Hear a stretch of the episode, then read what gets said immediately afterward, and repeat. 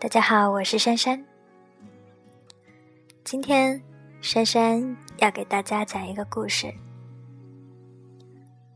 这个故事叫做《两头猪的真爱》，也许很多人都听过，但是我想再一次的把它分享给你们听过的，或者你没有听过的。晚上，公猪总是给母猪放哨，它生怕主人趁它们睡熟时把母猪拉出去宰了。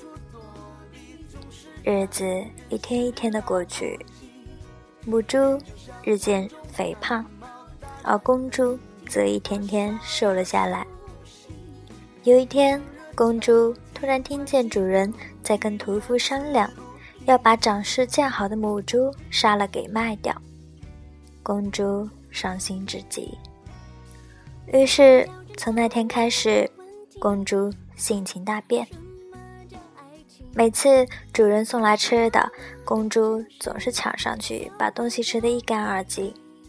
每天吃好之后，便躺下大睡，并且告诉母猪：“现在换它来放哨。”如果他发现他没有放哨的话，就再也不会理他。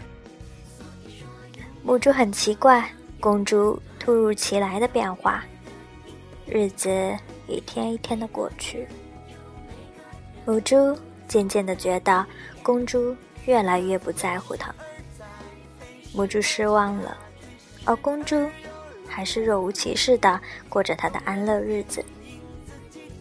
很快。一个月过去了，主人带着屠夫来到了猪圈。他发现一个月前肥肥壮壮的母猪瘦的没剩下多少肉，而公猪则长得油光。这时的公猪拼命的奔跑，想引起主人的注意，表明它是一头健康的猪。终于，屠夫。把公猪给拖走了。在拖出猪圈的那一刻，公猪朝着母猪笑着说：“以后别吃那么多。”母猪伤心欲绝，拼命的冲出去，但圈门被主人给关上了。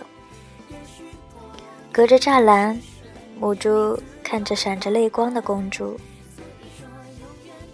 那晚，母猪伤心的躺倒在以前公猪每天睡的地方，想念着他们过去的美好回忆。突然，母猪发现墙上有一行字：“如果爱无法用语言来表达，我愿意用生命来证明。”这个故事分享完了。